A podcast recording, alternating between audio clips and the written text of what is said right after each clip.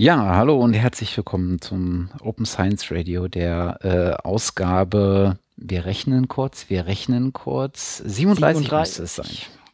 Genau. hallo Matthias. Hallo Konrad. Lang, lang ist es her. Allerdings.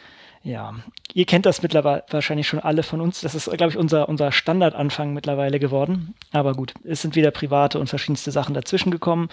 Wir fackeln gar nicht lange. Wir sagen wahrscheinlich wieder Entschuldigungen und geloben Besserungen, die wahrscheinlich erstmal nicht so schnell auftritt. Aber ähm, ich denke, ich, ich denk, es wird wahrscheinlich die letzte Folge dieses Jahres werden. Wir schreiben ja den 2. Dezember 2015. Das heißt, das wird äh, dieses Jahr mit hoher Wahrscheinlichkeit nichts mehr werden und äh, freuen uns dann natürlich schon auf das nächste Jahr.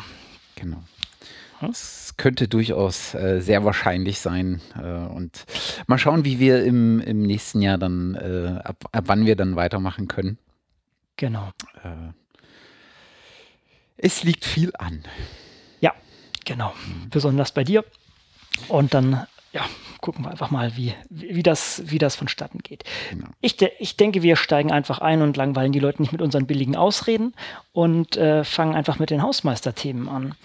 Und auch da musste ich aufgrund der, der etwas längeren Pause erst nochmal nachdenken, worauf sich das Ganze bezieht. Aber wir erinnern uns, wir hatten so, uns ein bisschen über MATLAB ausgelassen. Wir erinnern uns, MATLAB ist eine äh, mitunter eine Programmiersprache, aber natürlich auch eine Programmierumgebung, die allerdings proprietär ist. Und da gab es halt die Diskussion, sollte man das wirklich nutzen in der Wissenschaft? Ich, ich persönlich bin auch der Meinung, dass man das nicht machen sollte, aber da gab es natürlich auch äh, Stimmen, die, die das häufiger nutzen und oder viel nutzen. Und ähm, da äh, gab es dann noch auf Twitter vom André Lampe noch einen ein kleinen Kommentar, ja, dass man MATLAB zu C kompilieren kann, aber auch das muss man sich halt teuer dazu kaufen. Und äh, also äh, der André war dabei, der, der Bernd Rupp hat auch sich ein bisschen positiver dazu geäußert. Ähm, wie schon gesagt, das muss man den Leuten selber überlassen. Man kann, ich kann das auch nachvollziehen, dass wenn in einer gewissen Community dieses Toolset natürlich sich stark etabliert hat, dass man da nicht einfach ausscheren kann und was anderes fahren muss, so schade das auch ist. Oder man, man sollte es machen, aber ich kann verstehen, dass das nicht ganz, nicht ganz einfach ist. Mhm. Gut. Das ist sozusagen das Respektpotenzial, was man tatsächlichen Aktivisten äh, dann an der Stelle zahlen, äh, zollen muss. Na, das finde das find ich dann wirklich äh, beachtlich, dass Leute, ähm, die sowas tatsächlich aktivistisch bestreiben und dann sagen, ich nutze halt einfach keine Tools, egal ob meine Community, meine Peer Group äh, diese Tools halt nutzt, ich nutze halt welche, die ähm, an der Stelle dann komplett Open Source oder ähm, äh, halt offen sind. Ähm, das finde ich dann schon beachtlich, weil du machst dich an der Stelle oder du versetzt dich an der Stelle tatsächlich dann äh, in eine Situation, wo du im Zweifel erheblich mehr Aufwand leisten musst. Genau. Und das ist das, äh, das ist sozusagen ein netter Aufhänger, das kann man ja eigentlich auf die gesamte Open Science Szene oder die Aktivitäten eigentlich ausbreiten. Ne? Wir könnten, technisch gesehen, könnte jeder oder könnten die meisten doch ganz offen fahren und viele Sachen einfach rausschmeißen, also ihre Daten offenlegen und derartige Sachen. Das hat allerdings enorme Konsequenzen für die eigene Karriere und, äh, und eine Karriere fürs eigene Überleben, ja, über das äh, akademische Überleben nennen das mhm. so. Ähm, nach sich, also das zieht einiges an Konsequenzen nach sich und das ist dann so wirklich äh, Kandidaten für den Ball of Steel Award, also sozusagen wer, wer da am, wer da durchhält und das durchzieht, äh, Hut ab, aber das kann definitiv ziemliche Probleme machen. Mhm. Also das ist, kann sozusagen akademischer Suizid sein, wenn man das so möchte. Mhm. Hatten wir ja, glaube ich, auch schon mal das, äh, das Thema, ähm, auch die F äh, Sprache, in der du veröffentlichst. Genau. Äh, ist ja so, so, so eine ähnliche, so ein ähnlicher äh, Mechanismus in dem Moment, wo du halt Sprachen wählst, die in der Wissenschaftswelt weitere Verbreitung äh, haben, machst du dich ja automatisch auch ein bisschen zu, mehr zugänglich. Und äh, so würde ich es hier auch sehen, ne? wenn, wenn, wenn deine Peer Group ähm, halt diese proprietären äh, Tools verwendet, ähm, dann kannst du zwar dein Open Source Tool äh, verwenden, aber im Zweifel machen, äh, verschenkst du dir damit ein, genau an der Stelle wiederum Offenheit, die du zwar vom Tool her erlangst, aber dafür äh, von deiner Peer Group wieder ähm, abziehst. Genau. Und das, ja, das ist, glaube ich, ein Schritt, der wohl überlegt sein will. Hm. Es ist so ein, ich glaube, es nennt sich Common Action Problem. Ne? Das mhm. heißt, man weiß eigentlich, der, der Zustand danach ist besser. Also auch bei Open Science, gut, äh, vielleicht leben wir in unserer kleinen Blase, aber für uns ist eigentlich klar, dass Open Science eigentlich die, die Methode ist, richtig Wissenschaft zu betreiben. Dennoch muss man sich äh, hier in gewissen Gegebenheiten anpassen, beziehungsweise das stückweise ändern und kann nicht einfach in, in die Vollen gehen, beziehungsweise kann das machen, musst du dann allerdings mit gewissen Konsequenzen leben. Und das muss man jetzt halt auf verschiedenen Ebenen angehen und das politisch fordern, Stück für Stück die Tools auch bereitstellen und mh, mm, ja, viel Überzeugungsarbeit leisten. Und das ist ja mitunter auch, warum wir das hier Ganze machen und warum wir hier unser Podcast fahren und warum wir verschiedenste Aktionen in der Art auch fahren. Einfach um das Bewusstsein zu stärken, dass man mehr Leute zusammenkriegt, die sagen, okay, äh, wir, wir ziehen jetzt an einem Strang und gehen in diese Richtung. Und natürlich diese vielen kleinen äh, Grassroot-Sachen, dass man halt von äh, ja, Stück für Stück die Sachen verbessert. Hm. Genau. Und dann noch eine Korrektur, auch grob in die Richtung, ich glaube, ich, ich war es, der gesagt hat, dass R-Studio, wir erinnern uns, R-Studio ist eine wichtige Entwicklungsumgebung für R, also für die Programmiersprache R oder R in Deutsch. Und ich glaube, ich hatte gesagt, dass es proprietär sei, dem ist nicht so. Man findet das Ding auch auf GitHub. Ich glaube, das hatten wir beim letzten Mal noch nicht geklärt. Mhm. Also die, äh, die Desktop-Version sozusagen ist, glaube ich, frei verfügbar, aber ich glaube, für die Server-Version zahlst du. das kann sehr gut erinnere. sein. Das kann sehr gut sein. Wir können mal auf GitHub hier schauen. Ähm, also es gibt auch den GitHub-Account RStudio und ich schaue gerade mal, ja, das ist hier die lokale Version. Das ist richtig, ja. Genau, und RStudio mhm. Server ist sozusagen dann die äh, Version, für die du äh, zahlst. Äh, da gibt es dann halt auch so ein entsprechendes Enterprise-Pricing-Modell, ähm, wobei du tatsächlich auch für die Desktop-Version zahlen kannst, sehe ich gerade. Ja, deshalb hatte ich, das hatte mich auch verwirrt. Deshalb dachte hm. ich, ob man das sei äh, Open Source, äh, nicht Open Source, aber das ist hier, wie schon gesagt, nicht der Fall. Hier liegt auch eine Lizenz hier doch irgendwo rum. Na, na, na, na, ich sehe es jetzt gerade nicht. Copying wahrscheinlich hier. Hm. Ähm, das ist äh, ja GNU Federal äh, General Public License. Also das ist äh, ganz klar Open Source. Hm. Da sieht man dann wieder, dass äh, Open Source nicht zwangsweise was über das dahinterliegende Pricing-Modell sagt. Genau, das ist richtig. Das ist immer noch ein Businessmodell, mit dem man Geld verdienen kann und äh, das schließt sich nicht gegenseitig aus. Mhm. Ja. Was ich noch vergessen habe zu sagen, ich, ich, das ist sehr, sehr erschreckend, wie lange das dann jetzt schon her ist. Ich hatte ja von unserem kleinen Workshop auf dem Chaos Communication Camp in ähm, in diesem Jahr erzählt und habe äh, da ein paar äh, erzählt, wer alles da war. Und unter anderem, das hatte ich ganz verdrängt und vergessen, war auch die Julia Reda von der Piratenpartei äh, pa pa Partei da und hat auch da Werben gemacht, sich da weiter zu integrieren und hat auch äh, viele gute Vorschläge gemacht. Das äh, ist, ist mir auf meiner sozusagen Liste an interessanten Leuten untergegangen und äh, später äh, im Laufe der Sendung heute wird, wird, wird sie auch nochmal erwähnt werden. Deshalb ist mir nochmal aufgefallen, wen ich vergessen hatte. Ich hatte auch äh, Bastian ähm, Chris Hacke vergessen, also einer der Köpfe hinter Open Snippet, der auch einen wunderschönen Blogpost kürzlich auf Winover äh, geschrieben hat, you don't get to 2000 open data sets without making a few friends or how I got to be, be called the Mark Zuckerberg of open source genetics. Da ist er sozusagen ein bisschen selbstironisch rangegangen und hat äh, hier sozusagen ist ähm, ja das, das Schwert geschwungen für einen offenen offenen Ansatz, mit, mit solchen Daten umzugehen, also für Open Science im Allgemeinen. Auch er war da. Den hattest du ja auch schon hier im Open Science Radio noch vor meiner Zeit mal interviewt. Oder war das nie, das war, das war einer deiner anderen Podcasts, ich überlege genau. gerade. Genau, das äh, müsste in Explorism gewesen sein. Genau, ja. Wir verlinken. Gut, und dann sind die Hausmeisterthemen, also sprich unsere Abarbeitungen oder Bezüge auf vorherige Folgen eigentlich durch und dann können wir eigentlich gleich in die in die in den Activism gehen und genau auf diesen Artikel oder auf die Person eingehen, also Julia Reda, die für die Piratenpartei im, im Europaparlament äh, agiert.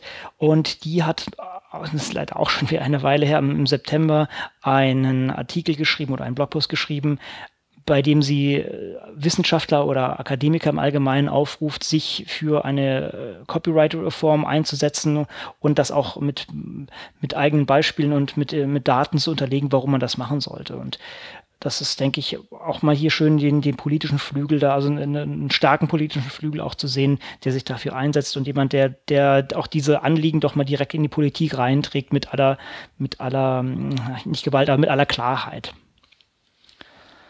Ja. Hast du noch was äh, dazu zu äußern oder? Die, ähm, die, die, die Diskussion um äh, das, was äh, Julia da im Europaparlament macht, ist ja schon relativ lange jetzt. Also das geht schon relativ lange. Er hat sich, glaube ich, da ziemlich früh, nachdem sie da ähm, äh, eingezogen ist. Ich glaube, sie ist ja in der äh, in der Fraktion zusammen mit den Grünen, wenn ich mich nicht täusche.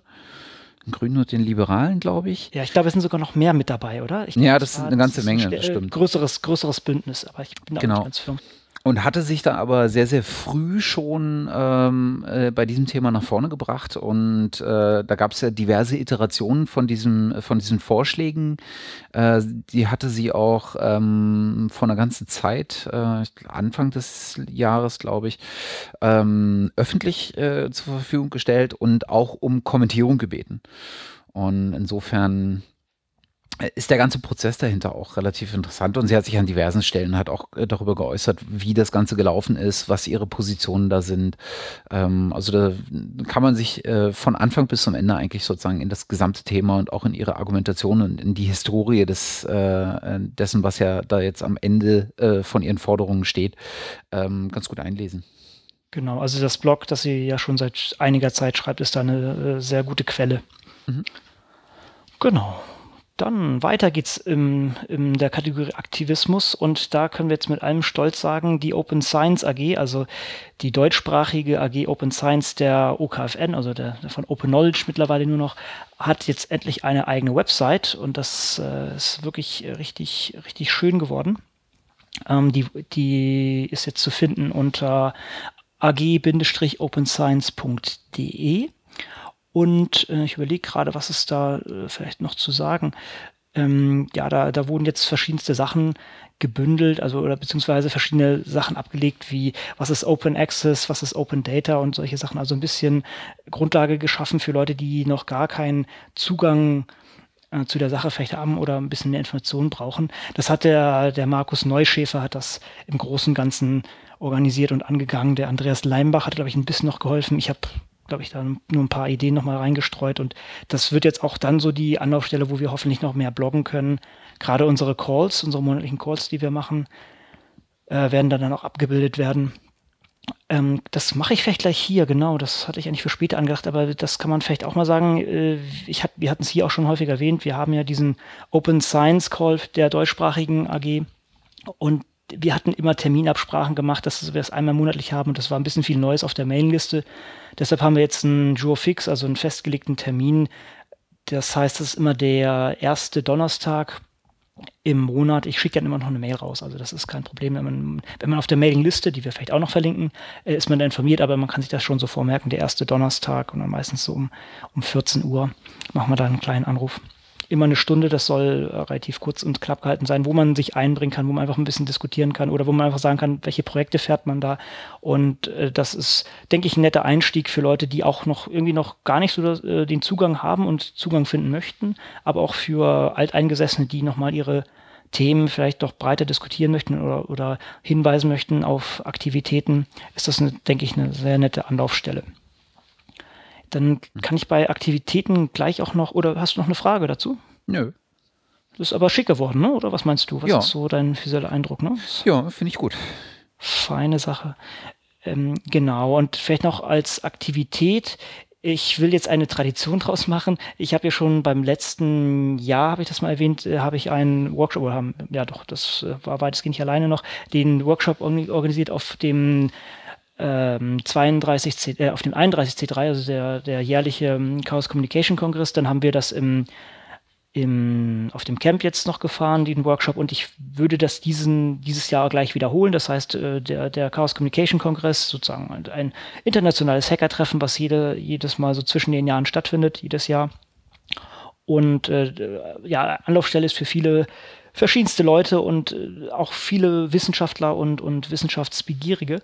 Und da werden wir einfach wieder so einen Open Science Workshop liefern als Anlaufstelle für verschiedene Interessierte. Den werden wir wieder in Englisch machen. Das war bisher immer ganz sinnvoll, weil wir doch relativ internationales Publikum da haben.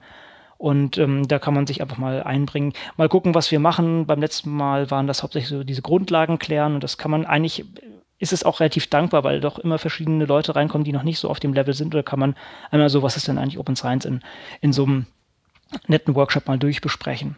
Also ich würde mich freuen, wer dazukommen möchte.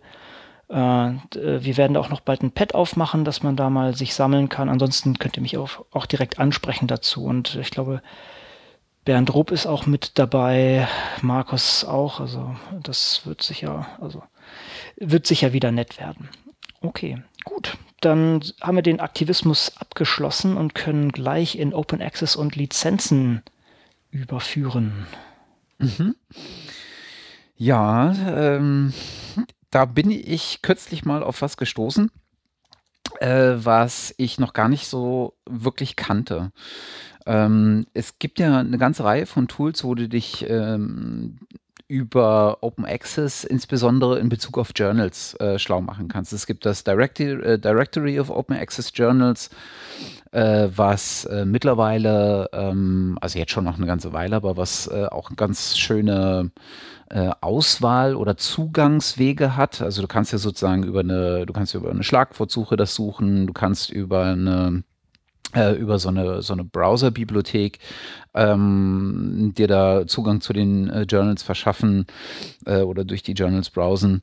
Du kannst aber auch, was ich ganz clever finde, über so ein Filtersystem einstellen, was du eigentlich genau suchst, also von ähm, angefangen äh, von äh, sowas relativ Simplem wie äh, den, äh, den Fachbereich äh, über äh, wie hoch so, ich glaube, du kannst mittlerweile auch einschränken ähm, bezüglich der ähm, Article Processing Costs. Du kannst sagen, welche Form von Open Access. Ähm, also die haben da über die Zeit hat sich das einfach sehr, sehr ähm, gut entwickelt. Immer beständig, jetzt keine riesen Innovationen denke ich, aber immer beständig zu einem sehr ähm, standfesten Angebot, möchte ich sagen.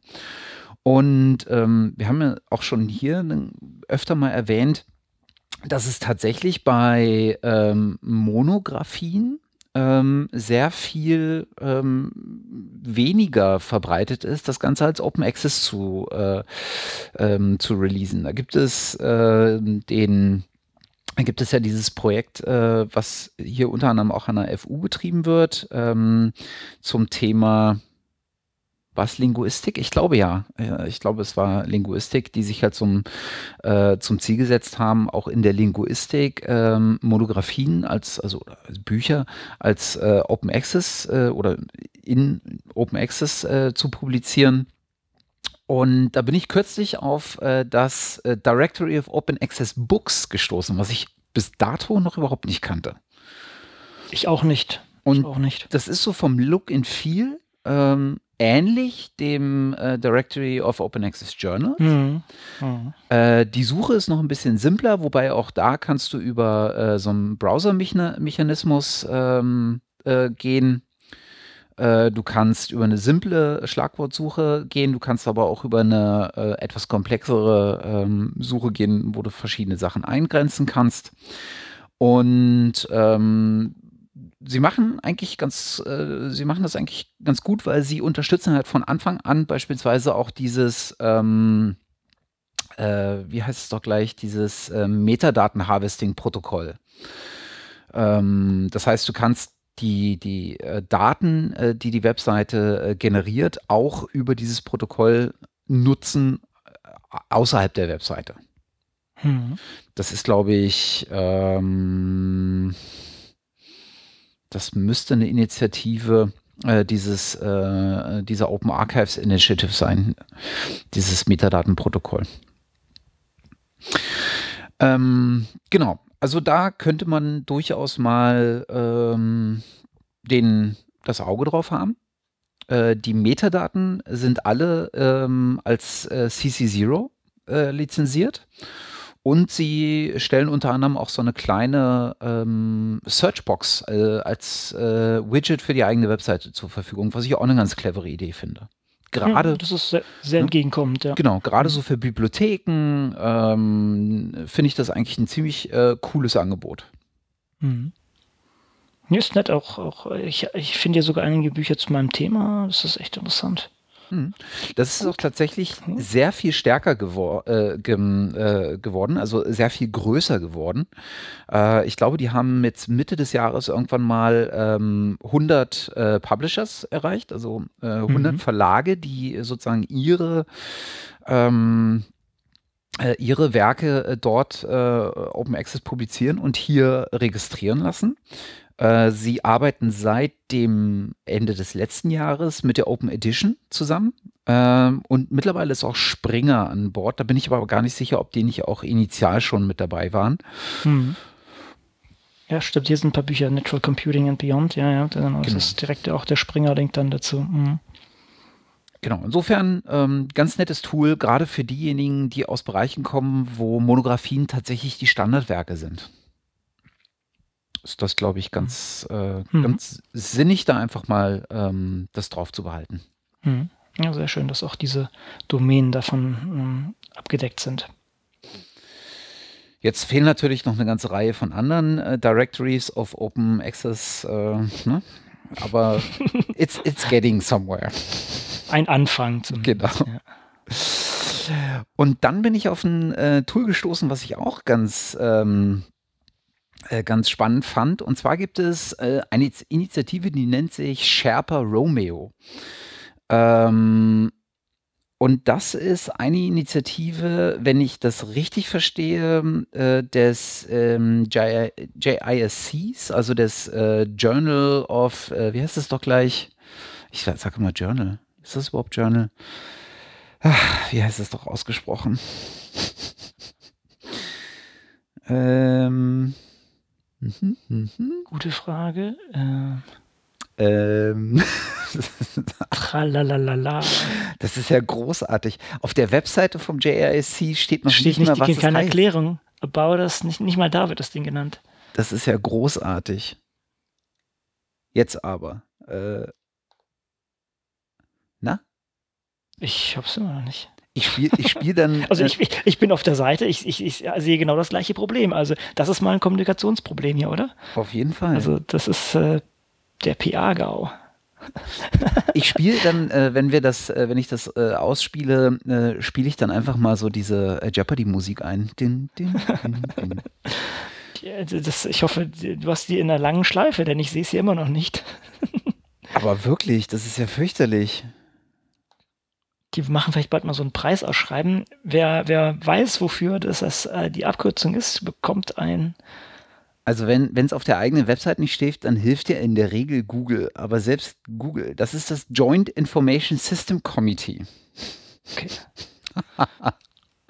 Mann, Mann, Mann. Das ist ja großartig. Vielen herzlichen Dank. Äh, also das ist äh, so eine äh, britische Non-Government, äh, ähm, obwohl, nee, doch, ich glaube, sie sind sogar mit dem Government verbandelt, aber sie sind eine non-partmental äh, öf öffentliche Einheit. Mhm. Ähm, Sowas wie die GEZ bei uns, oder was ist das dann? Nee, nicht wirklich. Nee, eigentlich auch nicht. Mir fällt kein Äquivalent ein, aber es fällt jetzt auch total irrelevant. Ja. Ich weiß es auch nicht so genau. Jedenfalls, äh, die haben dieses äh, Sherpa Romeo ähm, Projekt ähm, lizenziert und dabei geht es äh, darum, dass du äh, dich darüber schlau machen kannst, welche Journale ähm, welche Veröffentlichungsrahmendaten ähm, haben. Also du kannst sozusagen ähm, nachgucken, äh, welche äh, Zeit, bei, bei welchen äh, Journal-Publishern und Verlagen ähm, du beispielsweise zusätzlich zu der Veröffentlichung in einem Journal äh, noch äh, das Ganze selber als Postprint zur Verfügung stellen kannst. Ähm, wo du es vielleicht äh, auf wel bei welchem Publisher du es auf Preprint-Servern vorveröffentlichen kannst oder veröffentlichen mhm. kannst. Und ähm, das kannst du sozusagen gegeneinander stellen und dann nach deinen eigenen äh, nach deinen eigenen Parametern ähm, dir halt die, die entsprechenden äh, Journals anzeigen lassen. Ich habe es jetzt noch nicht großartig ausprobiert, gebe ich zu. Das ist cool, ne? Aber hatten wir das, irgendwie habe ich ein Déjà-vu. Hatten wir das schon mal? Kann das sein? Oder vielleicht hatten wir das an einer anderen Stelle, zumindest diese Information. Aber das ist schon, schon ich gucke gerade manchmal nach einem hier äh, Journal of Bioinformatics von Oxford, ja, stimmt hier. Schön aufgelistet, ja. Man kann auch ähm, Preprint ablegen, genau. Schön. Genau. Und sie arbeiten jetzt halt äh, so mit einfachen Color-Code-Systemen. Hm. Ähm, sodass du das auch relativ schnell ähm, entdecken kannst und machen halt auch bei den verschiedenen Open Access Formen dann tatsächlich ähm, noch die Unterscheidung zwischen sowas wie, ähm, also äh, Preprint, Postprint sowieso, aber auch äh, beispielsweise, ob ähm, du trotzdem APCs zahlen musst, äh, mhm. ob es komplett offen ist, ob es bloß Mandated Open Access ist. Also ähm, da gehen sie schon, versuchen sie schon, äh, die wichtigen Informationen auch zusammenzuführen. Mhm. Das ist eine schöne Ressource ist ausgerechnet heute, am 2. Dezember, in ja, Ma Maintenance, aber nun gut. Service at Risk. Ja, na gut, aber es tut der Sache gerade keinen Abbruch, es läuft. Insofern. Glück ist, ist also auch ganz gut. Und äh, was sie halt auch äh, noch haben, ähm, sie veröffentlichen äh, und sammeln immer mal wieder eigene Statistiken. Mhm. Äh, was ganz gut ist, äh, wenn man da auf der äh, Startseite ist, befindet sich in diesem rechten Bereich unter Special Romeo Pages unter anderem so eine Statistics Page. Ähm, sie geben immer mal wieder ähm, News äh, und Factsheets heraus. Ähm, also da tut sich ähm, nicht so häufig was, aber tatsächlich immer mal wieder. Sehr schön. Ja das ist, das ist den Leuten vielleicht gar nicht so bewusst, denn das ist manchmal doch sehr schwierig herauszufinden, unterstützt mein Journal jetzt irgendwie Preprint-Sachen oder nicht. Und das ist hier mal wirklich schön zusammengeführt. Das ist äh, sehr cool. Hm. Genau. Und dann gab es äh, von unseren werten Freunden äh, bei iRights und äh, Wikimedia ähm, in letzter Zeit ja eine ganze Reihe von ähm, Veröffentlichungen, äh, unter anderem auch äh, beispielsweise den OER, ähm, OER-bezogene Sachen, ähm, den OER-Atlas gab es auch gerade kurz. Äh, also Open Educational Resources. Genau. Ähm, auf was ich hier aber nochmal hinweisen äh, wollte, ist ein äh, Paper, äh, ein Working Paper, wie es sich nennt, ähm, was im Rahmen äh, von Daria.de ähm, erschienen ist. Das ist dieser Forschungsverbund, äh, nennt sich Digital Research Infrastructure for the Arts and Humanities. Und äh, da hat äh, John äh, Weizmann zusammen mit Paul Klimpel, John Weizmann kennt man von äh, von, von äh, sowohl von iRights Info als auch von äh, Creative Commons, wenn mich nicht alles täuscht, ähm, eine Handreichung geschrieben und zwar äh, eine unter dem juristischen Aspekt äh, für das Forschen in der digitalen Welt, die juristische Handreichung für die Geisteswissenschaften. Mhm. Thema des Ganzen ist sozusagen, was äh, oder wie wie geht man eigentlich mit dem Rechtebegriff äh, in der geistes- und kulturwissenschaftlichen Forschung um? Also was sind äh, Rechte, wann entstehen sie, äh, wie, wie setzen sie sich fort im Sinne von in dem Moment, wo ein Urheberrecht, wo ich sozusagen Urheberrecht innehabe, was sind dann gesetzliche äh, Nutzungsfreiheiten, die ich selber, die andere haben, äh, was sind äh, Lizenzmodelle, die ich ähm, an meiner eigenen oder äh, mit äh, in der Veröffentlichung meiner eigenen Arbeit ähm, wählen kann, ähm, die andere beachten sollten. Kann ich auf bestimmte Rechte verzichten? Äh, was ist mit meinem Zweitveröffentlichungsrecht? Äh, und das Ganze halt explizit für die Forschung unter diesem äh, juristischen äh, Blickwinkel mal aufgearbeitet, was ich unglaublich hilfreich finde, weil tatsächlich ist die Information ähm, zwar überall schon vorhanden gewesen, aber halt an verschiedenen Stellen verteilt. Und gerade mhm. das, ähm, dieses Konfliktierende ist halt in dieser Handreichung eigentlich sehr gut aufgearbeitet, finde ich. Mhm. Und das ist jetzt für welchen? Also es ist äh, Digital Humanities und äh, Jurist. Ja, das ist nur Digital Humanities, okay. Genau. Aber bezieht sich das dann ähm, auf den deutschen Rahmen oder ist das international oder wie ist das aufgezogen? Das ist auf äh, den erstmal auf das Deutsche äh, bezogen, mhm. aber tatsächlich haben sie auch eine Passage drin zu, ähm, zu sozusagen dem Blick über die eigenen Grenzen hinaus. Mhm. Also sie nennen im letzten Absatz, der ist nicht besonders äh, äh, lang. Allgemein ist diese Handreichung nicht besonders lang. Ich glaube, es sind so 30 mhm. Seiten, was ich aber ganz gut finde, ne?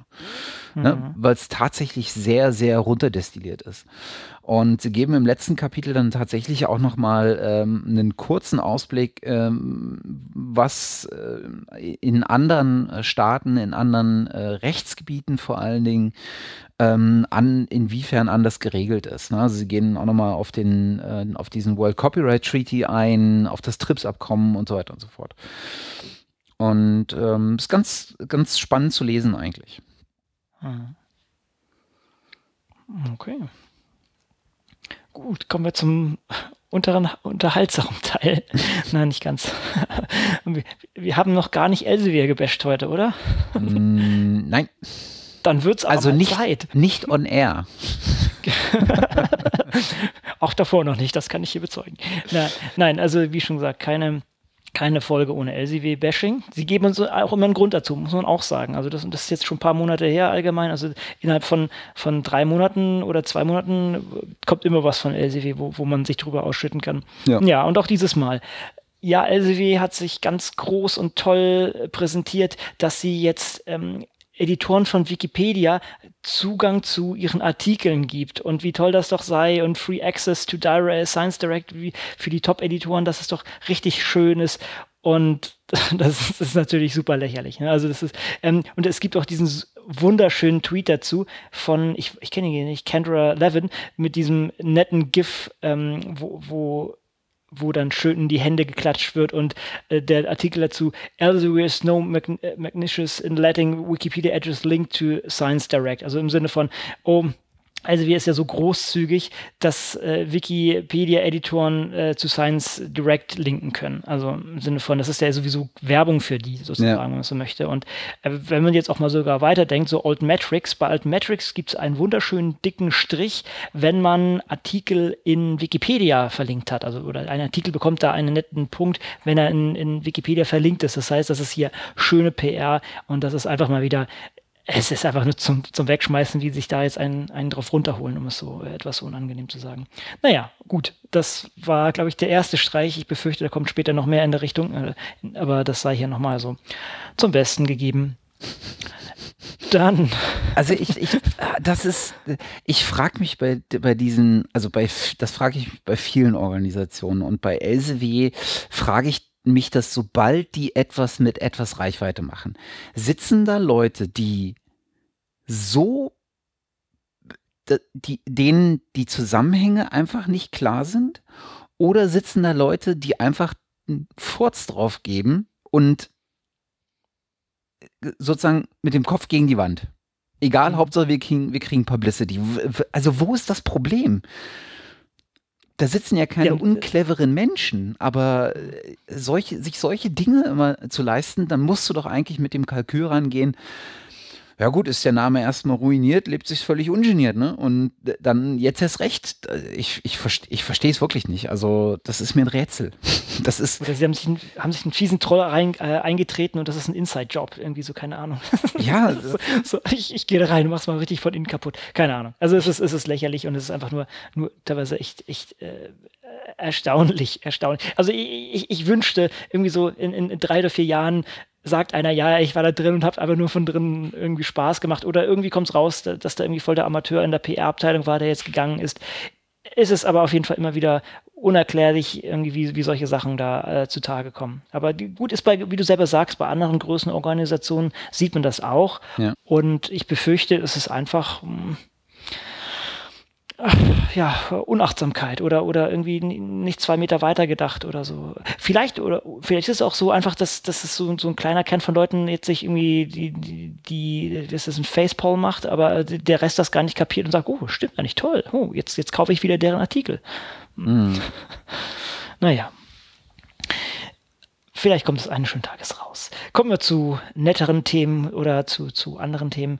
Der Andreas Lampe, der hat ganz groß etwas aufgerollt. Wir haben ihn oben schon genannt. Er hat nämlich ja zu dem, also vorher schon etwas genannt, und zwar er hat sich ja zu dem Met, äh, MATLAB da geäußert. Und an Andreas, ähm, ja, nicht André, And, äh, Andreas, äh, André Lampe, äh, hat einen äh, Blog, hatten, ich glaube, den hatten wir auch schon erwähnt, oder? Oder liegt das nur so lange schon bei uns rum? Also er hat ähm, einen, einen Blog bei, bei den Science Blogs ähm, die kleinen Dinge. Also die, die, die, kleinen Dinge, genau. Und er hat sich dort einmal etwas intensiver mit der, mit dem Copyright der EU und das äh, im, im, Zusammenhang mit der Wissenschaft auseinandergesetzt und äh, hat da äh, doch sehr ausgiebigen Text zusammengeschrieben, der, ich glaube, er hat so auf vier, vier Seiten sogar verteilen müssen, damit das hier irgendwie äh, verdaulicher wirkt.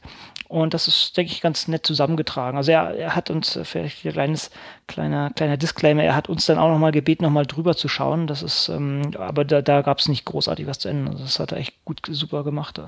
Das ist äh, wirklich ein schön, schöner, schöner Überblick für Leute, die das noch überhaupt nicht so angefasst haben es ist, denke ich, ein, ein sehr, ja, eine sehr nette Herangehensweise und er, er, hat auch eine wunderschöne Art, das zu schreiben, finde ich. Also ist ein, allgemein auch ein netter Blog, wenn man, wenn man, äh, in, wenn man einen Wissenschaftsblog mag. Mhm. Ja, dann können wir gleich zum nächsten Ding gehen und zwar ist, wir sind uns alle bekannt, es gibt den äh, grünen Weg des Open Access, soll heißen, man schmeißt, nachdem man seine Publikationen auf einem oder auf dem generellen Wege der, also Subscription-Based Journal publiziert hat, auf einem Preprint-Server oder macht er schon vorher. Man hat den goldenen Weg, man heißt, das heißt, man geht zu einem Open Access Journal und äh, publiziert da, nachdem man dort eine Fee hinterlassen hat. Aber man, man kann das Ganze noch toppen und die, äh, die, diese, diese Bezeichnung hat sich bisher noch nicht. Das wäre dann Diamond Open Access. ja, das, ja, also ist jemand kreativ geworden. Wo, worum geht es eigentlich? Ähm, die Idee ist folgende. Beim Golden Access ist das Lesen kostenfrei und natürlich man hat noch Rechte damit Sachen zu machen, aber dennoch muss natürlich irgendjemand dafür zahlen. Beim Diamond Open Access ist auch das Publishen selber kostenlos. Letztendlich könnte man darunter auch Sachen wie eLife packen, denn bei eLife ist momentan noch keinerlei Kosten mit, mit einem Publizieren verbunden. Die gehen hier allerdings auf eine andere Art ein und auch das hat mir schon häufiger mal diskutiert, dass man sozusagen Archive nimmt, also den Preprint-Server Archive, da was davor hängt und sozusagen das nutzt und äh, damit Sachen publizieren könnte.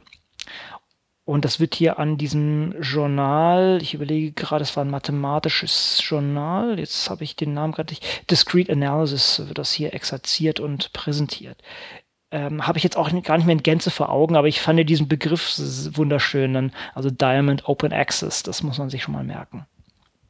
Und ne, es, es, zeigt einfach diesen Preistrend, dass man von diesen doch relativ teuren Open Access Journalen und ähm, ich, ich muss persönlich sagen, ich habe nichts dagegen, wenn die Leute damit Geld verdienen und wenn sie auch Mehrwert schaffen. Das heißt, wenn da ein Editor sitzt, der nochmal professionell drüber schaut und auch Sätzen und solche Sachen, das kostet Geld. Da sehe ich persönlich auch überhaupt kein Problem drin, dass das gemacht wird.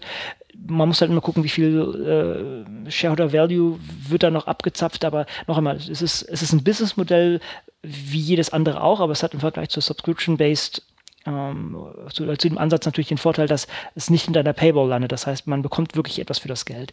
Währenddessen hier bei dem Open, äh, Diamond Open Access wird sozusagen auch, werden auch diese Kosten reduziert. Vielleicht mit einem gewissen Qualitätsverlust sogar, will ich jetzt gar nicht mal ausschließen. Ne? Das heißt, man, man dumpt die Sachen jetzt nur da, aber es ist erstmal ein, eine nette Möglichkeit, um wirklich auch extrem kosteneffizient die Sachen zu machen. Und wir hatten das ja schon in, in, mehreren Folgen diskutiert. Letztendlich, wenn man irgendwie die entsprechenden Tools hat, wie, wie LaTeX oder andere Template-Systeme und ähm, letztendlich der Autor relativ einfach hochwertige Publikationen pro produzieren kann, dann ist ja auch der gesamte Aufwand hinten null. Also man lädt das einfach hoch, dann ist die Sache gegessen.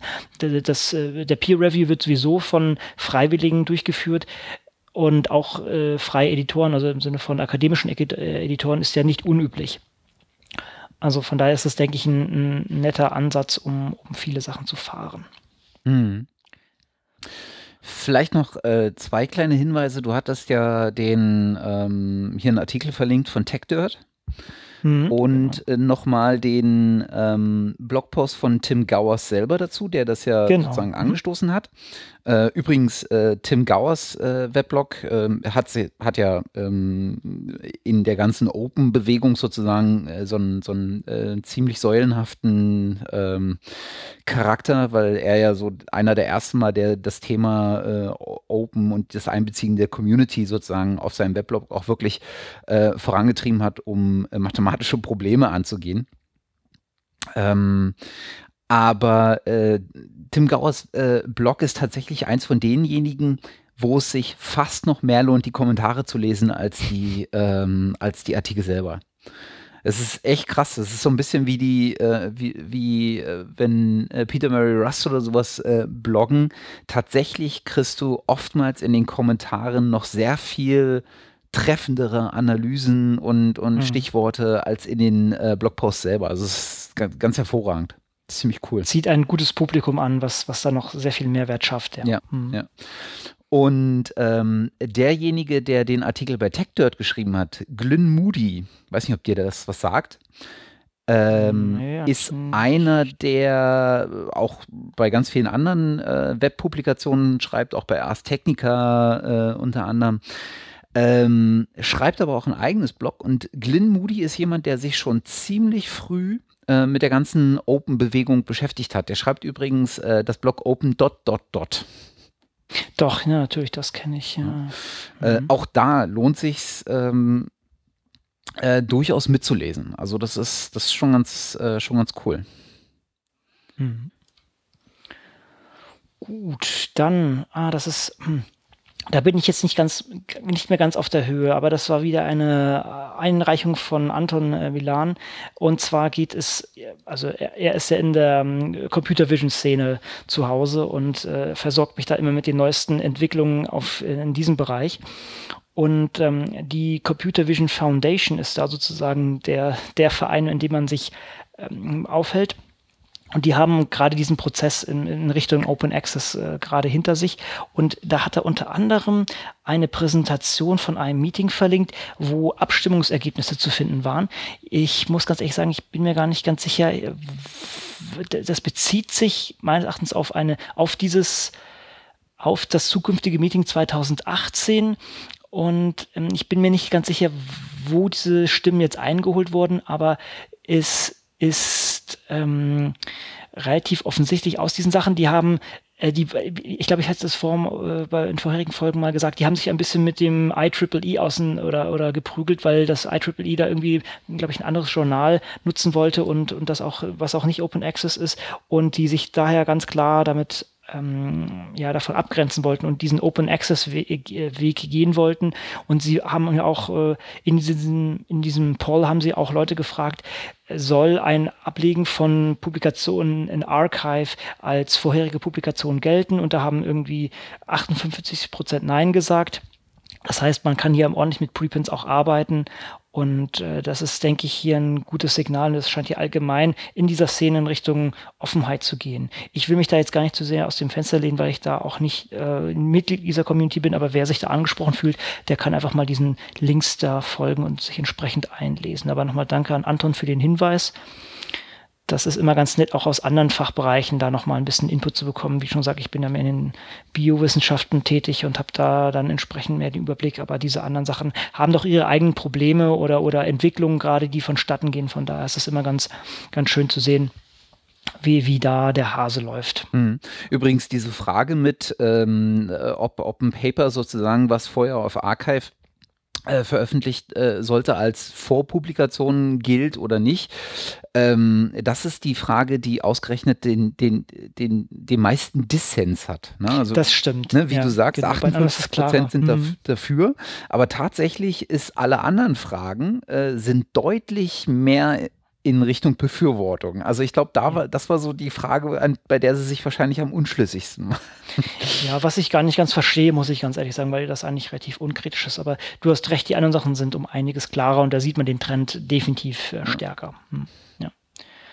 Gut, äh, dann, das habe ich jetzt auch nur so ein bisschen auf dem Schirm. Das ist noch ein Blogpost von, von Heinz Pampel. Das ist auch aus dem Oktober schon. Berliner Senat beschließt Open Access Strategie. Das ist doch eigentlich auch ganz nett, dass sozusagen hier die, die Hauptstadt mal in Richtung ähm, Open Access äh, geht. Ich habe das in seiner Gänze jetzt gar nicht parat. Das ging aber nicht nur um wissenschaftliche Sachen, es ging auch um, um Kulturgüter meines Erachtens.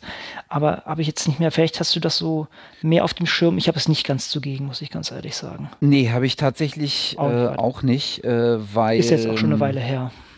Ja, also diese, diese, der, der Beschluss äh, war jetzt halt relativ zäh und natürlich ist das ein, mhm. äh, ist das ein Erfolg, ein politischer Erfolg, aber tatsächlich ist ein Beschluss einer Strategie halt auch erstmal nur das. Und mhm. weiß ich, ich habe mich da jetzt nicht großartig mit auseinandergesetzt, äh, gebe ich zu. Ja. Naja, gut, also äh, so eine Strategie, wie du selber sagst, ist halt noch, noch keine Implementation. Aber gut, äh, wer, wer da Interesse hat und vielleicht auch Berliner ist und das gerne noch weiter ausbauen möchte, kann da gerne nachschauen. Auch bei, auch bei dem nächsten Beitrag bin ich nicht mehr ganz mit drin. Das war hier auf openscience.com, De Gruyter Traditional uh, Scholarly Publishing Shifts Toward Open Access. Also das ist leider wieder, wieder so eine bisschen ähm, Selbstbeweihräucherung von De Gruyter, dass die halt immer mehr Open Access äh, publizieren ja, kann, kann man mal so unterschreiben, ist in Ordnung. Die, die Barcharts sind jetzt noch nicht so, also zeigen jetzt keinen radikalen Trend, aber zumindest etwas. Aber ich hatte es ja schon gesagt, ich glaube, beim letzten Mal hatte ich schon gesagt, dass, äh, dass OpenScience.com als naja, objektive Quelle nicht mehr erhalten kann. Und ähm, gut, aber dennoch, wir wollen das jetzt mal gut heißen. Wir sehen hier zumindest den, den, einen Trend, dass dieser Verlag doch mehr in Richtung Open geht. Und man, man muss natürlich sagen, da ist natürlich viel Legacy und man kann jetzt nicht von heute auf morgen alles umschwenken. Und dann ist zumindest dieser Trend doch zumindest begrüßenswert. Mhm.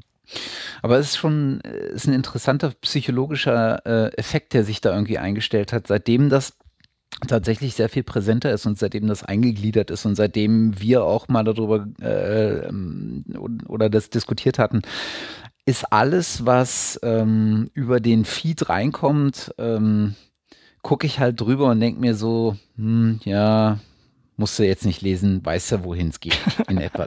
Ist tatsächlich, ja. ich kann mich davon nicht mehr frei machen. Nee, ja? ich, ich, ich weiß auch gar nicht, ob wir es hier noch berichten sollten. Es ist, es, ja, es ist einfach schade. Es ist einfach, einfach schade, dass sie das so vor, ja, übernommen haben und, und doch so auf Linie getrimmt haben. Das ist kein, keine eigenständige Sache mehr. Ja, und ich meine, was, was ganz gut geworden ist, äh, oder was, äh, was man äh, ihnen zugutheißen muss, ist, dass gerade wenn der Witold irgendwas äh, schreibt, er tatsächlich äh, oftmals in diesem, in, in so einem Vorabsatz erwähnt, äh, dass das halt von bestimmten Menschen aus der Marketingabteilung von diesem Verlag geschrieben wurde. Mhm. Gerade der äh, Artikel, der jetzt irgendwie heute oder gestern erschienen oder sowas, ähm, da ist mir das nochmal aufgefallen, da hat das sehr deutlich gemacht. Insofern merkst du halt auch, dass so langsam da auch zumindest äh, signalisiert wird, dass das hier halt durchaus aus dem Verlagshause kommt. Mhm. Ähm, aber es ist, äh, was, was ich auch immer noch erstaunlich finde, ist, dass viele Sachen tatsächlich auch äh, kommentiert werden. Und zwar von hm. Leuten kommentiert werden aus der Community. Ne? Also jetzt bei diesem Artikel, den du gerade erwähnt hast, ähm, halt jemand vom ähm, Journal of Open Access, ähm, vom Directory of Open Access Journals, so rum. ähm, also da lesen durchaus auch schon Leute mit, die, die halt in dieser Community fest verankert sind. Hm. Aber trotzdem, irgendwas, irgendwas Merkwürdiges schwingt da halt mit. Mhm. Ja. Ah ja, gut. Also bitte mit entsprechender ähm, Medienkompetenz rangehen und filtern. Das ist ähm, ja das A und das O. Wie, wie, wie immer natürlich, ja. Wie immer. Ja, dann machen wir mal hier LCW-Bashing, wobei das müssen wir gar nicht machen, aber äh, Berichte über LCW Nummer 2.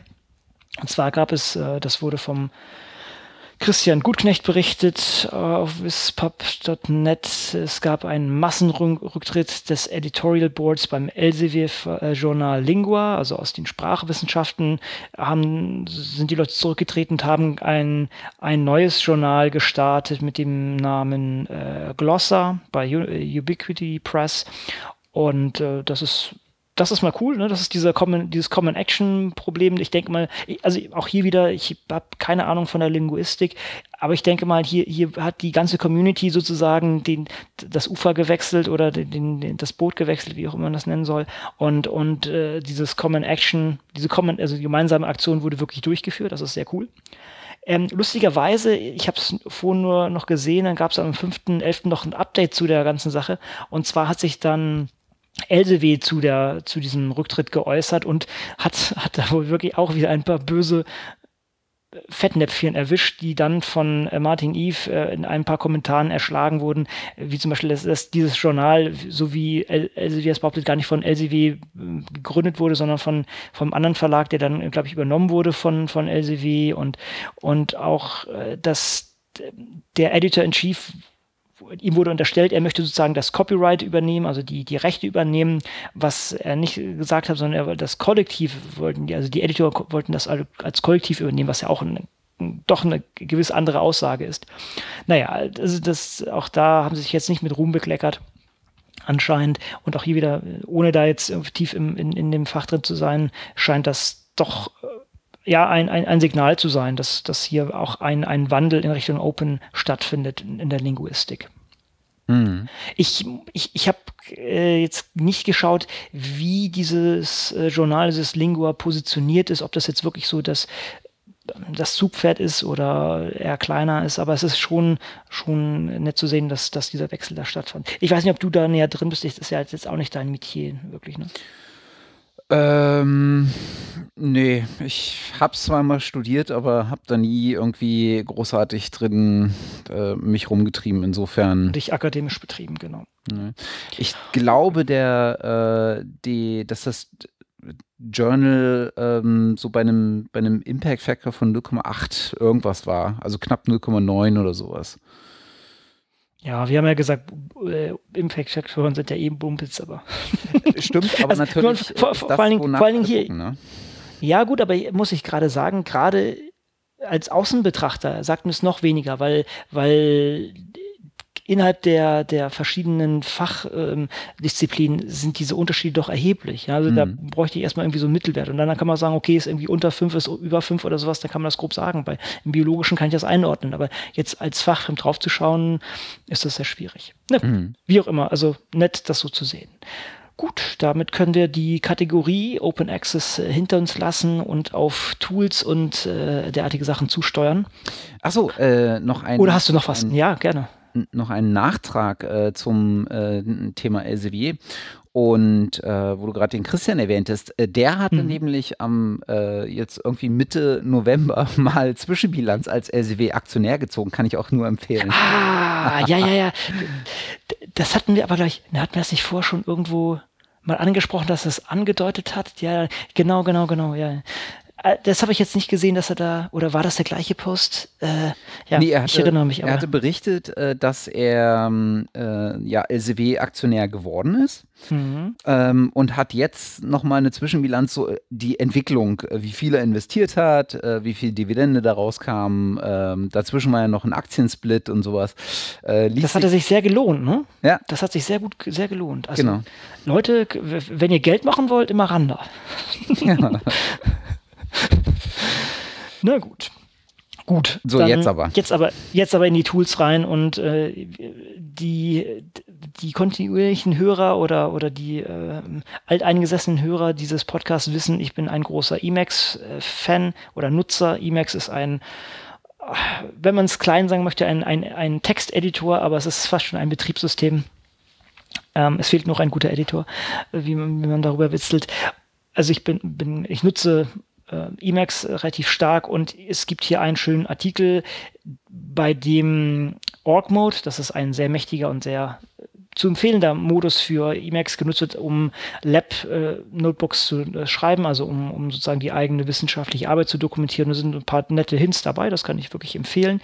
Und ich meine auch, ich bin darüber auf diese auf, ein andere, auf einen anderen Modus für Emacs gestoßen. Das ist eBib, also für BibTech, äh, ein äh, BibTech Data, Database Manager für Emacs. Das sah auch ganz interessant aus.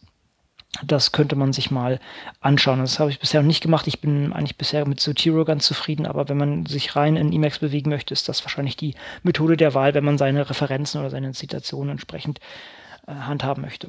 Krass, das liegt ja noch auf SourceForge. Ich dachte, SourceForge ja, SourceForge wird nie sterben. Das ist, ich muss auch sagen, was, was, was auf SourceForge liegt, das ist auch echt stabil. Also ich würde da nichts hm. mehr Neues drauf schmeißen. Aber im Vergleich zu GitHub muss man, glaube ich, richtig Aufwand betreiben, um Sachen wegzukriegen. Okay. Also gut, also ich denke, es wird uns noch eine ganze Weile be begleiten. Gute alte SourceForge. Aber es klingt wirklich so nach 90er irgendwie, ne? ja, das ist irgendwie aber, merkwürdig. Äh, aber trotzdem, also ich meine, äh, auch brillanter Name an der Stelle wieder, ne? Hm, ja. SourceForge ist halt das, ist also ja. Ja. Ist toll. Genau. Gut, dann gibt es noch ein paar kleine Früchte zu ernten vom war das der letzte Open Science Call? Nee, das muss schon länger her sein. Äh, ja, das ist schon, schon länger her. Und zwar gibt es von der Uni Bielefeld äh, BASE, das ist Bielefeld Academic Search Engine. Die gibt es schon länger, muss man sagen. Das ist, äh, bin ich auch ab und zu drüber gestolpert. Ich muss zugeben, ich habe es bisher noch nicht wirklich genutzt. Aber da gibt es jetzt ein paar neue Features mit dabei. Und zwar gibt es jetzt eine schöne API. Es gibt auch Suche nach speziellen CC, äh, also Creative Commons Lizenzen, was denke ich ganz, ganz nett ist. Und ähm, es gibt jetzt auch, und das ist ein bisschen so der heiße Scheiß gerade, ich denke, das sollten wir uns auf jeden Fall auf dem Radar halten, ein ähm, IPFS-Stump. Und IPFS ist das, jetzt wird es leider vielleicht wieder ein bisschen technisch. Also IPFS steht für ähm, na, The Interplanetary File System und damit sieht man schon die Zielsetzung. Also ein Filesystem für alles.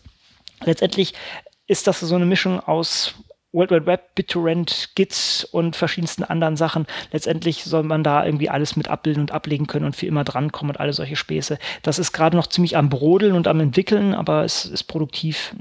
Ja, es ist einsetzbar. Ich will es noch nicht produktiv einsetzbar sagen. Also wenn es Inter, in, äh, Interplanetary File System her, dann müsste es ja ein World's Wide Web sein. Ja, ganz genau, in ein Space Wide Web, wie auch immer. Genau. Auf jeden Fall, ähm, auf jeden Fall scheinen die auch rumzugehen und bestimmte Datenbankleute schon anzusprechen, um entsprechend auch interessante Daten da unterzukriegen. Und unter anderem wurde dann, ähm, wurden dann die Leute von, vom Base äh, entsprechend angesprochen. Nur so als kleiner Hinweis, das war ganz nett und der äh, Lambert Heller hatte mich auch noch angesprochen, oder nicht angesprochen, der hatte auch doch das erwähnt bei dem letzten Open Science Call. By the way, wenn ich sage Open Science Call, das ist der oben erwähnte äh, Open Science Call der deutschsprachigen Open Science AG von, von Open Knowledge, der allmonatlich stattfindet. Und zwar gibt es äh, Handbuch.io und das ist so eine Plattform, um kollaborative Buchprojekte zu fahren. Und wenn man sozusagen einen Booksprint fährt, dann kann man sich da zusammen hinsetzen und anhand dieser Plattform diese Sachen entsprechend generieren. Mhm. Also das ist, wer, wer sich da einbringen oder wer, wer sowas fahren möchte, kann da, hat da ein einfaches Tool zur Hand. Ich habe es jetzt noch nicht getestet, aber das ist, denke ich, ganz interessant. Genau. Das Co-Science-Buch, über das wir hier schon diverse Male berichtet haben, ist so, so entstanden. Mhm, genau.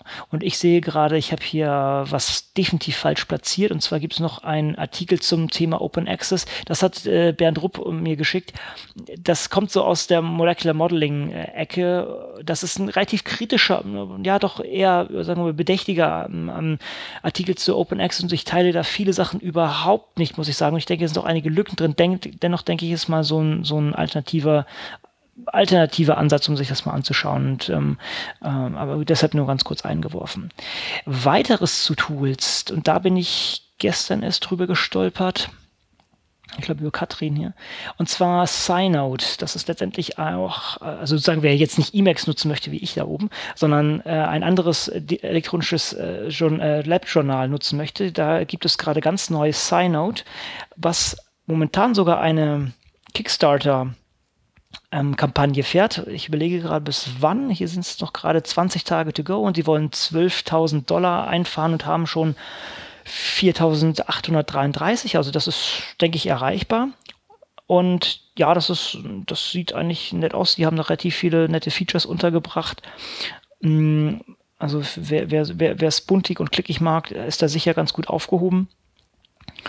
Ähm, also von irgendwie, äh, was haben wir alles? Man kann Experimente ablegen und planen, man kann Protokolle ablegen, man kann die entsprechenden Ergebnisse ablegen, man kann Reports schreiben und äh, das auch von verschiedenen Plattformen aus. Und es ist Open Source, muss man auch noch sagen. Das ist natürlich besonders nett.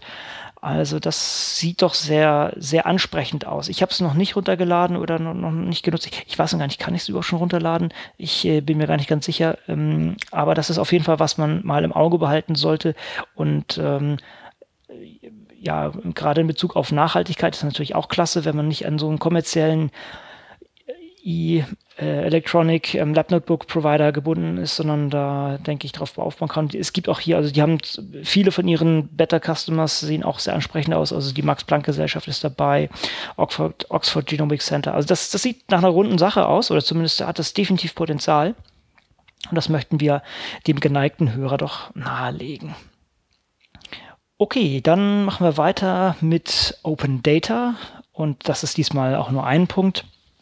Und zwar gibt es da äh, von, äh, vom äh, Museum of Modern Art, also MoMA, einen wunderschönen Dump an Metadaten über die eigenen Ausstellungsstücke. Das wurde auf GitHub hinterlegt und hier ist anhand einer Webseite einmal ein Beispiel gezeigt, was man damit machen kann, nämlich nette Visualisierung. Also hier wurden zum Beispiel verschiedene über, den, über die Zeit verschiedene äh, Verfügbarkeiten von, von Bildern entsprechend abgelegt oder, oder das Aufkommen von Bildern abgelegt. Und das ist mal ein schöner Punkt, wie hier eine Kulturinstitution, wie ein Museum, also ein, ein Kunstmuseum, äh, Metadaten freigeben kann und damit eigentlich einen anderen Zugang zur eigenen Kunst äh, bereitstellt. Das ist, finde ich, ein schöner, äh, schönes Beispiel, was man gerne mal zitieren kann und damit andere Leute vielleicht motivieren kann, das auch so zu machen. Hast du dir die ähm Ach ja, genau. Äh, Tate, äh, die anderen beiden ähm, Museen, Tate und ähm, Cooper Hewitt, äh, hast du die auch gefunden? Weil die nee, habe ich nicht. Nee, habe ich gar nicht nachgeschaut. Nee, ähm, nee habe ich bisher noch nicht. Aber es ist äh, eigentlich wäre mal interessant zu sehen, wie die das machen. Also ja. die MoMA hat das nämlich alle einfach als CSV-File abgelegt. Das wäre ja. vielleicht auch mal interessant zu sehen, was die als Alternative da gewählt haben. Ja, nee, habe ich nicht. Mhm. Also leider ist in dem, ist in dem Artikel die Links, die zu Tate und zu Jeffries gehen, mhm. halt, gehen halt nur auf die Homepages der, ähm, äh, der äh, Museen selbst. Mhm, und leider nicht zu, zu den Beispielen, aber naja, vielleicht, äh, wenn man ein bisschen stöbert, wer stöbert, der findet. Genau. Was vielleicht auch noch schön ist, meines Erachtens äh, ist das hier irgendwo noch gezeigt, haben sie die Daten dann auch noch auf Zenodo abgelegt. Also das ist, äh, ich denke mal hier auch noch den, den Account direkt damit verlinkt, was auch äh, sozusagen Best Practice ist, also nicht nur die Daten auf GitHub ablegen, denn GitHub, wie schon gesagt, kann relativ leicht verschwinden, sondern dann auf Zenodo, was äh, dann doch sehr viel mehr ähm, Nachhaltigkeit oder, oder zumindest ähm, Stabilität mit sich bringt. Das ist äh, ganz cool gemacht. Mhm. Ja. Mehr davon. Die Tate Collection habe ich jetzt gefunden. Und, ah, sehr gut. Und tatsächlich äh, lohnt sich das anscheinend ähm, äh, mal durch das äh, Blog von dem Florian, wie heißt er, Kreutli? Ja, genau. Mhm. Florian Kreutli äh, zu gehen. Das äh, sieht mir sehr ansprechend aus. Mhm. Cool. Ich, ich habe jetzt gar nicht mitbekommen, was der Florian genau macht oder so, aber es ist, denke ich, ein wirklich schöner Anlauf, Anlaufpunkt für, für Visualisierung dieser Art. Mhm. Ja, der scheint sich allgemein sehr viel mit äh, Kulturgütern und der Visualisierung und Digitalisierung von Kulturgütern zu beschäftigen, weil mhm. so ziemlich alle Blogartikel da drin drehen sich tatsächlich darum. Mhm. Cool. Sehr, sehr schön. Gut. Ja, das war's äh, zum einzigen Stichpunkt zum Thema Open Data dieses Mal. Also womit wir gleich in das nächste große Thema und nächste Kategorie reinschlittern können, Peer Review und Metrics. Und äh, zwei unserer Lieblingsorganisationen, Orchid und Pablons, haben sich äh, zusammengetan. Applaus. Das ist äh, sehr schön. Also nochmal, Orchid ist sozusagen die Organisation, die einen ein Identifier für Wissenschaftler bereitstellen möchte, also einen, äh, jedem, jedem Wissenschaftler eine klar zuordnbare Nummer ähm, geben möchte, womit dann Wiedererkennbarkeit und Zuordnung von äh, wissenschaftlichen Output, Output leicht äh, durchführbar ist. Und Pablons als eine Plattform, die die Peer-Review-Aktivitäten abbilden möchte und auch in einer offenen Art zugänglich macht. Und die haben sich jetzt zusammengetan. Und letztendlich geht es hauptsächlich darum, dass man mit, ähm, äh, dass man den Pablons-Account mit mit dem Orchid-ID verknüpfen kann und dass man auch verschiedenste Sachen, also die Reviews ähm, mit mit dem mit äh, Orchid ID, glaube ich, ähm, hinzufügen und verifizieren kann. Bin mir jetzt gar nicht ganz sicher. Ich habe es bei mir auch noch nicht gesehen, wo das jetzt auftaucht. Ich glaube, ich habe schon vor längerem bei Pablons auch meine Orchid ID mit angegeben. Ja. Mhm. Aber das ist doch eigentlich äh, eine schöne Entwicklung, dass sich da auch so Synergien entwickeln und da können wir auch gleich weitermachen mit Pablons. Oder hast du hier noch was hinzuzufügen? Mhm. Ich äh, stöber gerade so ein bisschen mhm. parallel auf der Pablons Website und tatsächlich mhm. finde ich, ähm, ist, haben die sich eigentlich ganz gut gemacht. Also auch das, ähm, dieses Dashboard, was du jetzt als mhm. User zur Verfügung hast und dann siehst, ähm, äh, was noch in Bearbeitung ist und was schon verified ist und sowas, das finde ich irgendwie ganz cool. Die werden richtig gut. Also die waren schon immer, die hatten eigentlich einen relativ schönen Dashboard angefangen, also sehr schönes Interface und da kommt immer wieder nette Nettigkeiten dazu. Das, das macht sich wirklich gut. Es scheint auch gut genutzt zu werden. Also wenn man sich das mal anschaut, gibt es auch viele Leute, die, die da mit dabei sind und vor allen Dingen auch äh, bekannte Gesichter. Ne? Ich habe das glaube ich schon beim letzten Mal oder schon mal vorher erwähnt, so Sachen wie Alex Bateman, so aus meiner, meiner hm. Bioinformatik-Welt ist dabei. Also das ist schon, schon cool. Hm. Und gleich daran anknüpfend kann, hat, äh, kann Pablo uns auch noch mit einer anderen Kooperationen aufwarten, und zwar mit der University of Queensland Library. Also das heißt, äh, äh, wurde hier sozusagen eine Bibliothek angesprochen oder mit, mit der etwas zusammen gemacht. Und äh, das geht unter anderem halt äh, darum, dass, dass hier der, die Peer-Review-Aktivität ganz klar zugeordnet werden kann, was sozusagen das Kernthema von Pablons ist und äh, damit dann auch die Entscheidungsträger entsprechend von der Universität, äh, von der Universität entsprechend einen Überblick ge gewinnen, was ihre Leute eigentlich machen. Also, ne, das ist, äh, sagen wir mal so, direkt gesagt, äh, bekommt niemand Geld dafür, dass er Peer Review fährt eigentlich. Aber das hm. ist ein wichtiger Teil von der, vom wissenschaftlichen Output oder zumindest von der wissenschaftlichen Aktivität als, als Teil, als Beitrag zur Community. Und das kann man dann hier natürlich auch mal quantifizieren und dann auch einen Überblick schaffen an entsprechende Entscheidungsträger an so einer Universität. Hm. Also auch hier wieder nur, gibt es nur Gewinner. Das ja. ist eigentlich eine sehr nette Sache. Sehr schön ja. passt dazu der, ähm, der, der Blogpost, äh, den Björn Brems äh, gestern veröffentlicht hat. Ich gebe zu, ich habe ihn noch nicht lesen können, ähm, aber der schlägt sozusagen in die, äh, in die Peer-Review-Kerbe. Mhm. Ähm, fragt sich halt, äh, warum sozusagen das, äh, ähm, ich versuche es gar nicht erst zu übersetzen.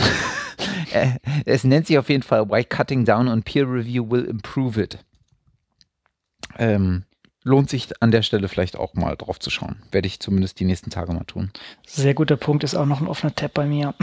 Okay, habe ich auch nicht reingeschaut. Wir, wir, wir berichten dann beim nächsten Mal. Ja. Genau.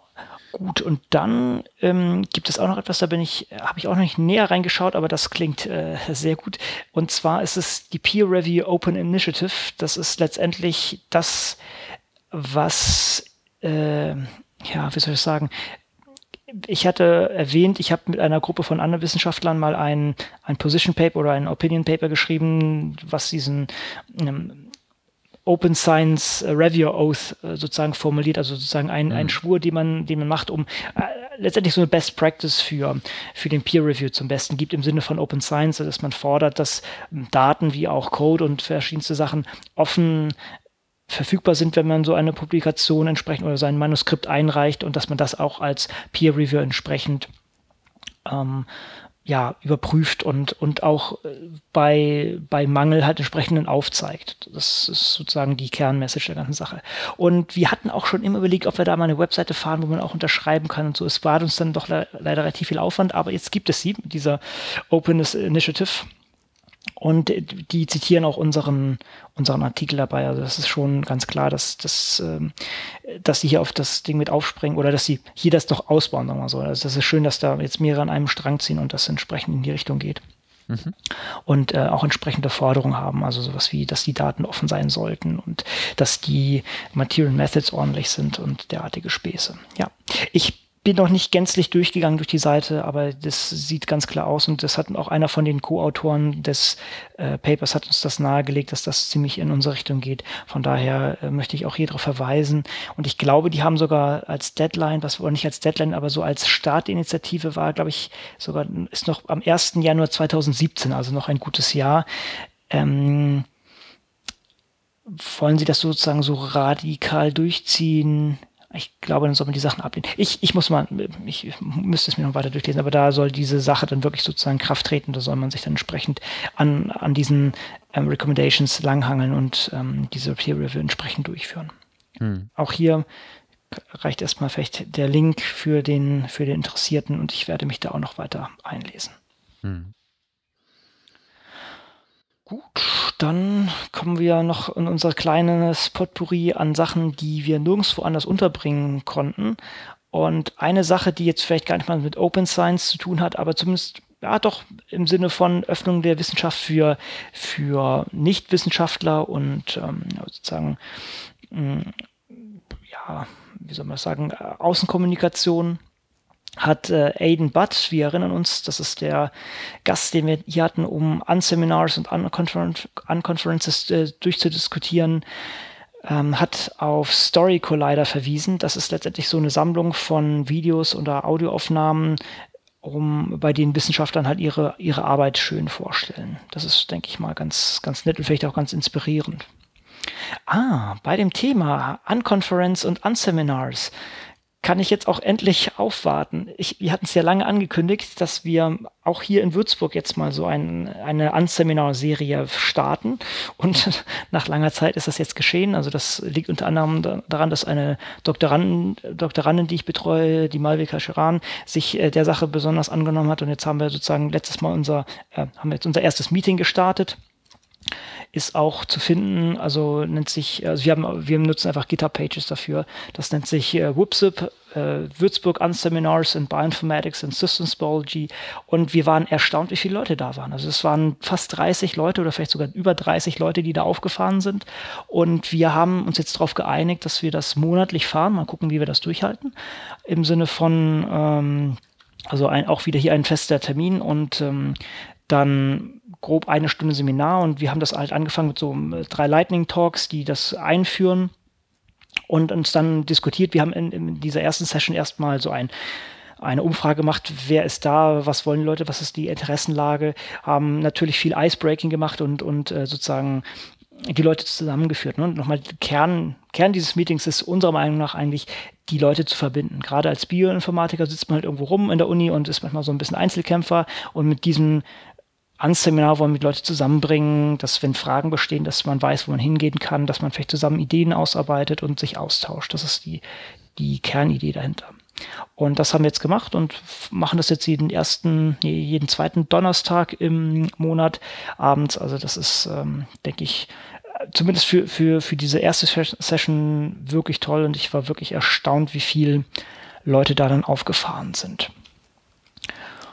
Gut, das heißt, ähm, das und das nochmal ausgehend, ne, der Anknüpfpunkt war hier Aiden, der, der, der die Sache in Heidelberg angesetzt hat. Und wir können auf welche Folge ist das verweisen?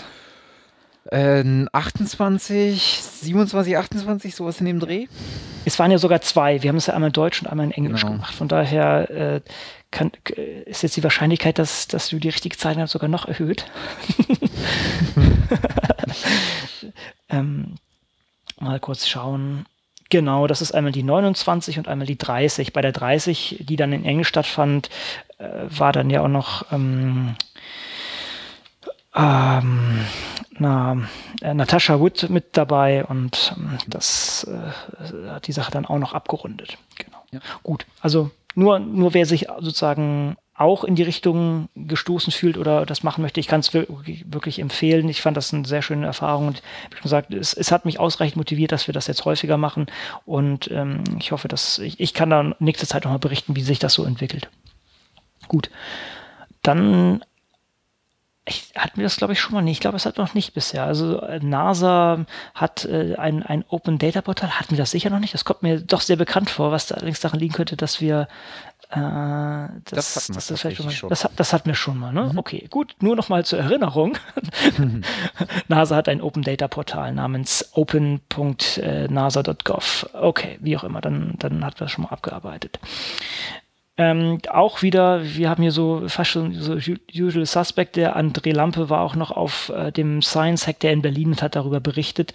Das fand ich auch relativ nett, wer, wer sich da mal den Bericht anschauen möchte.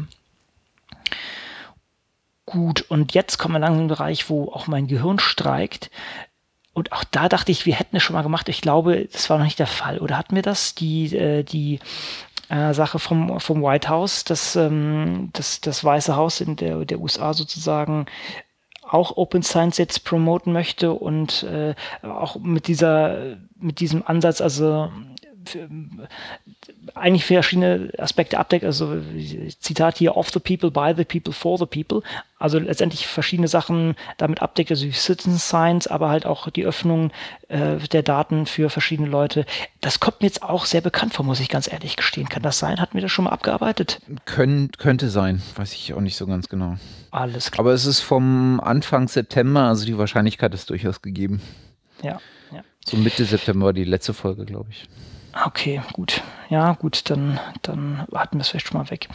Ähm, ja, dann äh, sind wir sogar relativ flott durchgegangen mit, durch diese Liste. Das heißt flott, wir haben auch wieder anderthalb Stunden hier und nicht ganz ähm, ähm, oder, das voll gebracht. Das war jetzt kein so krönender Abschluss irgendwie. Jetzt hier die letzten Sachen, muss ich ganz ehrlich gestehen, mit gewissen, mit gewissen Redundanzen. Aber gut, ich, ich kann noch mal ähm, äh, darauf hinweisen, wie schon gesagt, dass, dass dieser Call stattfindet. Äh, das möchte ich doch mal all wärmstens ans, ans Herz legen und auch unser Treffen auf dem Chaos Communication Treff. Ja, das war jetzt doch Tour, Tour de Force hier, ne? Ähm, ja, aber das ist es ja, das ist, es ja äh, durchaus des Öfteren. Aber vielleicht zum Abschluss noch äh, zwei, äh, zwei ganz kurze Sachen. Ähm, da, da klingelt bei mir gerade, dass der André Lampe doch gerade äh, in Nürnberg auf dem Forum Wissenschaftskommunikation auch irgendwas moderiert hat, ein Panel oder sowas. Der Mann das habe ich, glaube ich, in. Ja, ja der Mann ist so so Ja, ja, genau. Ganz schlimm. Ja, passt mal auf den auf, nicht, dass er hier explodiert. André, hör auf so. damit. genau. ähm, aber das nur, nur ganz am Rande. Äh, vielleicht nochmal eine, äh, eine Bitte an die Hörer jetzt, wo wir sozusagen in einem, äh, in, in einem Modus sind, äh, wo die äh, jetzige Veröffentlichung äh, ein bisschen auf sich hat warten lassen und auch die nächste äh, ein bisschen auf sich ähm, warten lassen dürfte. bei mir steht da Nachwuchs an in der Zwischenzeit und ich denke mal, jeder kann sich ungefähr denken, was das vielleicht auch für mich einen Gewöhnungszeitraum nach sich zieht. ähm, äh, vielleicht äh, eine, eine Frage in die, in die Höhere, äh, in die Runde der Hörer, äh, die ähm, noch Hörer verblieben sind. Ähm, gebt uns doch mal ein Zeichen äh, für das kommende Jahr äh, oder für die Zukunft vom Open Science Radio, ob äh, was ihr euch äh, oder was ihr begrüßen würdet. Ähm, was, worüber ich mir halt so, so ein bisschen Gedanken gemacht habe in letzter Zeit, das hätte ich vielleicht auch vorher mal off, off the record mit dir klären nee, nee, können. Aber, wir sind hier generell offen, das ist überhaupt kein Problem. Ähm, ich habe mich halt gefragt, gerade wenn wir äh, diese etwas längeren Pausen dazwischen haben und die passieren nun mal einfach. Äh, genau. Äh, ich weiß nicht, wie andere Podcaster das machen. Das äh, finde ich immer beachtenswert, dass äh, wenn die Jungs von methodisch inkorrekt wirklich alle zwei Wochen oder maximal alle drei Wochen das schaffen, sich hinzusetzen. Mit aller ähm, Härte. Hm. Alle Achtung. Also wirklich, okay, sie arbeiten auch noch äh, beieinander. Das macht vielleicht einiges leichter, aber trotzdem ähm, alle Achtung.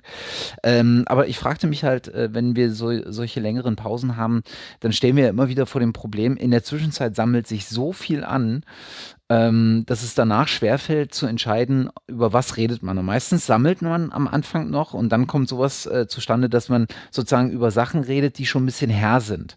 Weil man in der, weil man kurz vor dem Termin dann halt tatsächlich einfach so viel Zeug auf dem Tisch hat, äh, dass die Auswahl nochmal doppelt schwerfällt. Mhm. Also habe ich mich gefragt, äh, ist das äh, gerade in so Phasen mit längeren Pausen, äh, ist das Konzept, ähm, die, die News äh, sozusagen auf dieser Bandbreite abzudecken, ist das äh, das, was, ähm, äh, was in irgendeiner Art und Weise Gewinn bringt oder informativ ist? Oder sollte man tatsächlich, oder gibt es Hörer, die viel lieber irgendwas anderes wissen würden. Also, äh, was ich mir vorstellen könnte, ist, äh, nehmt euch doch lieber einen Themenaspekt äh, oder einen Themenkomplex äh, vor pro Folge und berichtet da mal ein bisschen ausführlicher drüber. Über so die aktuellen Entwicklungen, dann vielleicht mit der, in der Betrachtung von, wie haben die sich eigentlich ergeben. Ähm, also, dass man, dass man beispielsweise eine Folge ausschließlich über den Bereich Tools macht, in der nächsten Folge dann sich ausschließlich irgendwie ähm, dem, dem Bereich äh, Lizenzen oder Aktivismus zuwendet oder ähnliches, wenn, wenn es das natürlich hergibt. Was wir relativ früher sogar, sogar relativ intensiv gemacht haben in der Art. Genau, genau. Mhm. Ähm, ich frage mich halt einfach so ein bisschen, wie, ähm, wie das so in der Hörerschaft aufgenommen wird und ähm, da vielleicht ähm, mal so ein bisschen Feedback zu bekommen. Hm. By the way, auch noch ein Format, was für uns natürlich auch immer an sich eine große Freude ist, sind die Interviews, dass wir noch andere Leute mit dazu nehmen.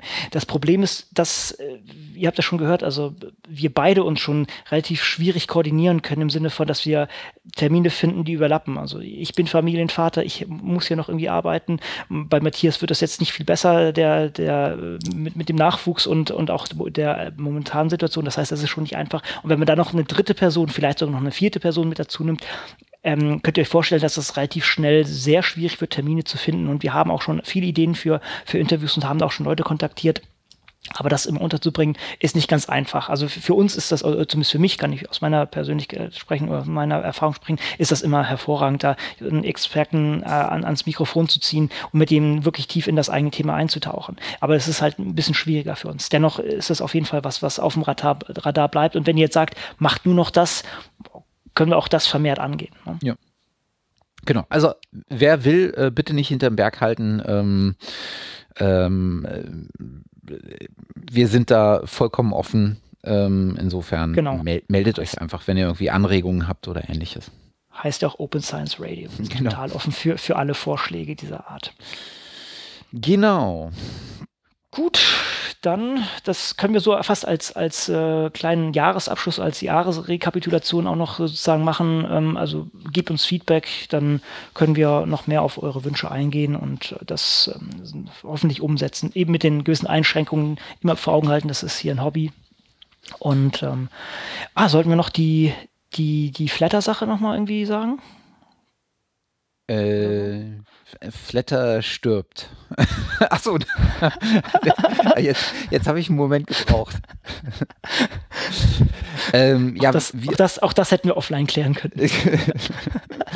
wir haben beschlossen, äh, dass die Flatter-Einnahmen äh, tatsächlich der letzten Jahre äh, seit Beginn des Open Science Radios ähm, die bei mir immer in dem Flatter-Konto geblieben sind, ähm, äh, gespendet werden. Und äh, zwar äh, zu gleichen Teilen an äh, Wikimedia und äh, an die ähm, Open Knowledge Foundation. Äh, beides mal die, äh, wie sagt man denn, Chapter hier in Deutschland. Genau. Mhm. Äh, weil es gibt einfach eine ganze Reihe von, von Menschen in beiden Organisationen, die eine ganz hervorragende Arbeit machen und das kann man, ähm, das äh, sind wir bereit, äh, auch gern zu honorieren. Ähm, auch wenn es nicht wahnsinnig viel ist, äh, wir haben jetzt noch was oben drauf geschmissen und genau. alles in allem sind das 100 Euro, ähm, also 50 für beide. Wäre schön, äh, wenn das aus der Hörerschaft tatsächlich auch noch Leute einfach nachmachen würden. Ähm, da ist, glaube ich, ähm, nie ähm, zu viel. Hm. Ja, und wir danken natürlich auch ganz, ganz sehr für eure Flattereien an uns. Absolut. Also das Absolut. ist natürlich, also das ist mehr als irgendwie so ein Like oder was auch immer. Das ist, das heißt schon hier, ihr, ihr seid wirklich was wert. Ob wir bei dem Flatter-Modell bleiben oder was anderes irgendwann mal starten, Patreon ist ja gerade ziemlich am Abheben, das ist noch ein anderer Punkt, aber äh, letztendlich uns, uns geht es uns nicht, nicht ums Geld und äh, es, es, ist, es zeigt einfach nur, ja, hier sind Leute, die sich irgendwie dies gerne hören und denen das auch einen gewissen Wert gibt. Und das ist genau. eigentlich das Wichtigste. Genau. Ja. Ansonsten ist es ja nur ein therapeutisches Gespräch zwischen uns beiden, wie wir ja. schon geklärt haben. Äh, zwischen uns beiden und LCW. genau. ja, ich warte immer noch, bis da die Schläger vor der Tür stehen, aber gut. so mafiös sind sie dann doch noch nicht. naja. Wer weiß. Gut. Ja. okay. Gut, gut, gut. Dann würde ich sagen, äh, danke fürs Zuhören. Habt einen schönen Jahresabschluss. Das klingt so finanziell. Habt eine schöne, schöne, schöne besinnliche Zeit. Kommt gut ins neue Jahr. Und dann würde ich sagen, bis zum nächsten Jahr. Ne? Genau. Tut euch noch die äh, äh, im Raum oder äh, vorausliegenden Workshops an. Ähm, haben genau. wir vorhin genannt. Äh, Besucher sind da gern gesehen. Und ansonsten ähm, bis zum nächsten Mal. Genau, macht's gut. Bis dann. Tschüss. Tschüss.